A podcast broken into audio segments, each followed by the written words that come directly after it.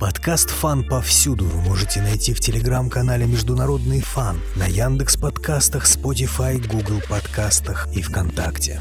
О том, что произошло 24 марта 1999 года, рассказывает участник Боснийской войны, писатель Михаил Поликарпов. Давайте поговорим.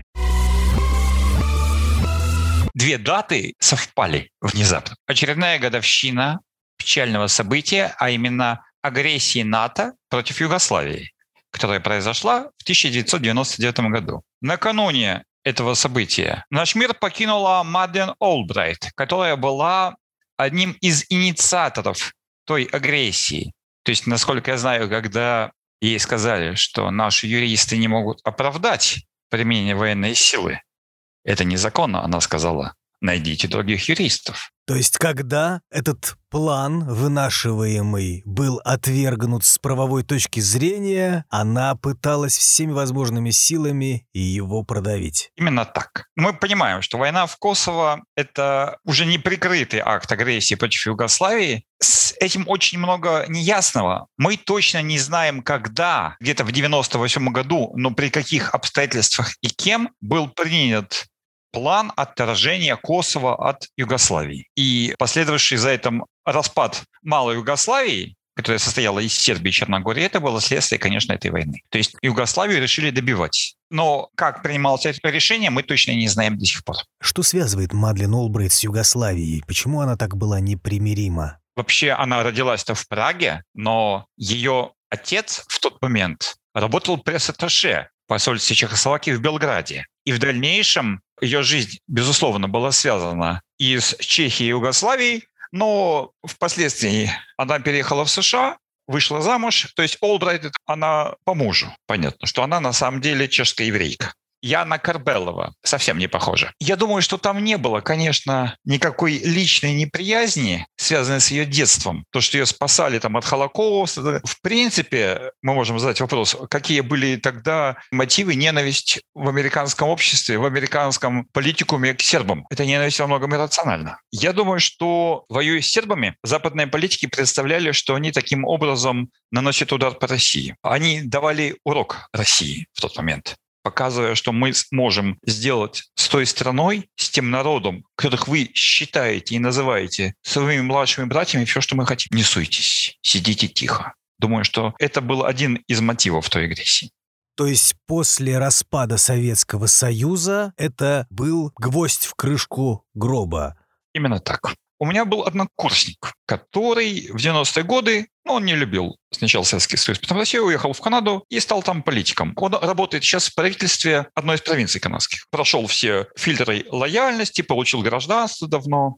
А его мама тоже уехала из России. Она вышла за серба и переехала в Белград. И когда в 99 году НАТО начало бомбить Югославию, у человека возник в голове конфликт. Вы понимаете, короткое замыкание. То есть, с одной стороны, он против России за НАТО, он искренне Россию не любит. А с другой стороны, это НАТО бомбит город, где живет его мама. И он спрашивал канадских политиков, зачем. И один из них, высокопоставленный, ему ответил, мы даем урок России. Его слова, переданные мне, как эту операцию понимали в политическом руководстве Канады. Показать собственное военное превосходство и политическое на мировой арене конкретному адресату. Я, конечно, понимаю, что тут было обоснование. И в это обоснование многие люди в Европе до сих пор верят что это защита албанцев от геноцида. Но геноцида албанцев не было. Была война с партизанами, с бандитами, иногда достаточно жесткая, потому что албанцы там тоже не очень церемонились, и они убили албанцев, нейтральных, которые не хотели воевать, больше, чем это сделали сербы. Результатом этой войны стала этническая чистка. Только не та чистка, о которой любили говорить пропагандисты, а чистка, в результате которой край Косово был очищен от сербов, цыган и прочих неалбанских групп населения. Конечно, мы помним, что Карла Дель Понте очень не любила Милошевича. Однако именно она стала инициатором расследования против Хашима Тачи, это лидера албанских боевиков, которого она обвинила в том, что его боевики занимались черной трансплантологией, то есть они разбирали сербов на запчасти. Это был один из бизнесов, который он курировал. И Мы не можем в данном случае обвинить Карлу Дель Понте в том, что она какая-то албанофобка и в том, что ее расследование является политически мотивированным. Наоборот, Милошевича она не любила, и выгораживать его, выгораживать сербов, ей вообще не было никаких политических резонов. То есть албанские политические лидеры, которые пришли к власти в Косово, это очень неприятные люди, которых нельзя сажать за один стол с политиками, хотя это было сделано. И я помню, как на одном из заседаний ООН недалеко от Владимира Путина сидел Хашимтач, полевой командир по кличке Змей, который, как я говорил, и занимался тем, что его боевики разбирались сербов на органы, которые продавались в клинике Европы. Какое влияние на войну оказала США помимо бомбардировок? Вообще, война была не только в небе. Война тогда шла иноземная. США помогали албанским боевикам, которые вели партизанскую войну на территории Косово, прежде всего в центральной части. Но кроме этого была попытка наземного наступления со стороны Албании в направлении города Джаковица. У них был план, что в начале апреля албанские боевики, которых поддерживала артиллерия албанской армии и авиация НАТО, в том числе американская, она должна была смести погранзаставу в Кашаре, взять город Джаковица, и провозгласить там создание свободного Косово, нового правительства. У них это не удалось. То есть в течение весны на этой заставе шли ожесточенные бои. В них участвовало и гибли добровольцы. Именно там погибло два русских добровольца, и парадоксально там было несколько добровольцев на сербской стороны и стран Западной Европы. Со стороны албанцев мы точно знаем о трех погибших иностранцах, потому что их тела вместе с документами были захвачены. Один из них был алжирец, ну, собственно, неудивительно. А еще два человека были из Западной Европы. Один был итальянец и один француз. Но вот их статус до сих пор неизвестен. Мы не знаем, это были офицеры связи НАТО, либо это были какие-то инструкторы, либо это были вольные стрелки. Никакого, по-моему, расследования не было произведено. Мы вообще даже не знаем, это их настоящие документы или нет. Авиация НАТО наносила очень мощные удары по сербским позициям. Бои там затянулись до начала июня. Было два мощных албанских наступления. Обе стороны понесли серьезные потери было подтвержденных с каждой стороны свыше 100 погибших. Не считая раненых, это была такая достаточно масштабная мясорубка. Были еще попытки албанцев на других участках фронта перейти границу, но наиболее длительные наземные бои шли именно в этом районе. Ну и американцы, насколько я знаю, высаживали свои диверсионно-разведывательные группы на территории Косово. Мы не очень четко знаем, какие функции они выполняли. Известен человек, я имею в виду американец русского происхождения, кто участвовал в таких операциях. Собственно, об этом я немножко и знаю. С приватных разговоров одного участника с той стороны. Американцы активно помогали партизанам или бандитам. Я думаю, что по тем зверостам, которые творили албанские боевики, слово «партизан» не очень правильный термин. Боевики, которые вели партизанские боевые действия в тылу, терроризируя мирное население, как сербское, так и албанское. Ну и, собственно, поддержка наземных боевых действий так называемой армии освобождения Косово, которая базировалась на севере Албании и вела боевые действия против сербских пограничников, полицейских и солдат, которые прикрывали границу. А как это освещалось в мировых СМИ в эпоху до интернета? Ну, 99-й год на самом деле интернет уже был. И тема подымалась в сети, но парадоксальным образом. В Европе Гитлером это любимая была затея, обвинить политика в том, что он современное перерождение Гитлера. Восприняли именно Милошевича. Пропаганда очень сильно убедила людей в том, что сербы проводят геноцид албанцев. Сербы были очень сильно демонизированы еще в первой половине 90-х. Я думаю, это одна была из причин того, что было очень удобно провести информационную кампанию. Сербы были дьяволами в представлении большого количества людей в Европе, ну и в США, тех, кто маломальски интересовался политикой. Но у этой кампании, я думаю, были и другие мотивы. Дело в том, что весной 99 -го года у НАТО был 50-летний юбилей. И для НАТО нужно было провести какую-то военную операцию,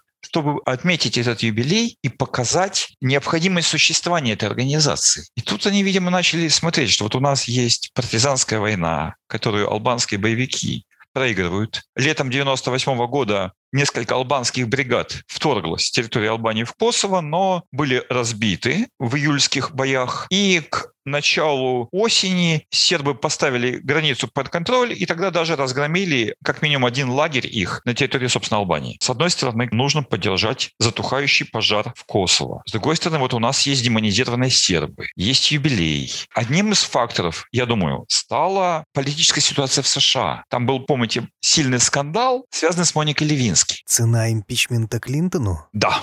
Цена избежать импичмента Клинтона. Хотя в моем понимании личная жизнь Клинтона не настолько большой грех, чтобы его за это свергать. У нас были более интересные дела в 80-е годы с Рональдом Рейганом, с тем, знал ли он о незаконных операциях ЦРУ, Иран-Контрас, операции, связанных с поставками наркотиков для вооружения Контрас в Никарагуа, это другие операции. Вот это серьезное нарушение права. То, что республиканцы решили поймать Клинтона на какой-то ерунде, это не очень на самом деле красиво. одним из факторов, почему именно Косово, албанцы, это мое личное мнение, стала история с фильмом «Хвост виляет собакой». Там же шла речь о виртуальной войне в Албании. Я думаю, что кто-то в Белом доме, посмотрев этот фильм и думая, как мы будем выходить из этой ситуации с импичментом, сказал, ну, я тут такой классный фильм посмотрел про албанцев. Я думаю, что этот фильм стал своего рода самосбывающимся пророчеством в кривом зеркале. Кого-то он тоже мог натолкнуть на мысль, давайте разыгрывать албанскую карту. С таким же успехом, в принципе, могли разыгрывать не албанскую карту, а что-нибудь на Ближнем Востоке, в Афганистане. Но это мое мнение, которое я не могу доказать, потому что нужны воспоминания людей, которые бы показали, как принималось в 98 году решение по агрессии. Ну и в этом фильме злодея все-таки инсценировали. В каком-то плане у нас есть и инсценировка геноцида албанцев, которые проводил Милошевич. Они осознали, что, может быть, в этом фильме есть здравое зерно. Если он так хорошо прошел на экранах, почему бы не использовать этот сюжет, этот сценарий, ну, слегка адаптировав его под реалии и в настоящей жизни. Было много желающих поехать в Косово, но было же понимание у людей, что когда война ведется не на земле, а с воздуха, масса желающих не сможет сцепиться со своим противником в открытом бою. Противник бил либо сверху, когда он был недостижим, либо он, как партизаны албанские, как албанские боевики, бил из-под тяжка. Нам известно, что погибло три русских добровольца, ну, двое из России и один из Украины, весной 99 -го года в Косово. Мне удалось найти имя еще одного русского добровольца, который погиб в 98 году на территории Косово. Мы просто не очень хорошо знаем масштабные операции наземные были именно летом 98 -го года. Тогда албанцы смогли захватить город Араховец и целый ряд сел. Сербские войска, полиция при поддержке русских добровольцев вышибали их из этих пунктов. Тогда же осенью и погиб первый русский доброволец в Косово 98 -го года на пограничном переходе. Очень символично, что Мадлен Олбрайт умерла именно в этот момент. Очень символично. Это очень сильное совпадение. То, что умерла, тем более, буквально за день до годовщины очередной. Здесь можно увидеть некую высшую волю при желании.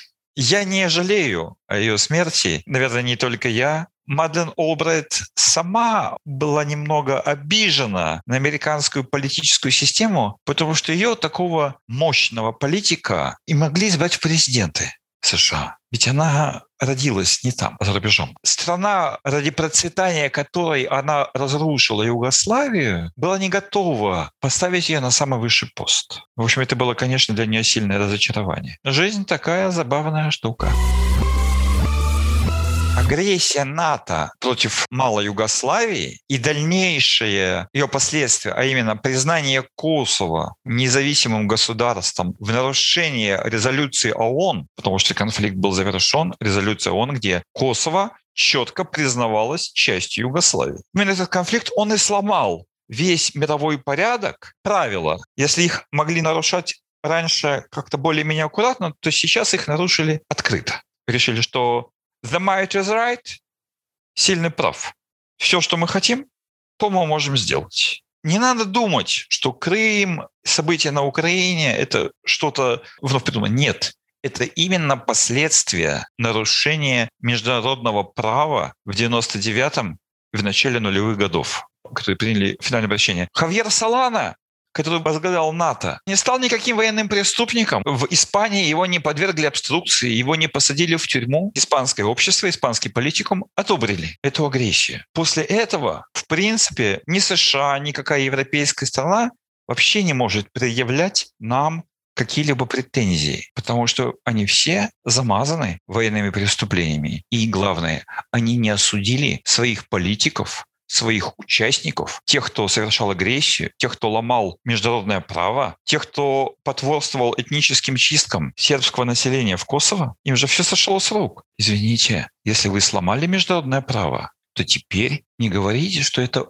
Путин смел все шахматы с доски. Нет, это сделали вы тогда, а теперь пожинайте плоды этого. Вы слушали подкаст «Фан повсюду». Остальные выпуски вы можете найти на Яндекс подкастах, Google подкастах и мобильных приложениях Spotify и в телеграм-канале «Международный фан». О причинах и последствиях бомбардировок Югославии рассказал военный историк Михаил Поликарпов. До свидания.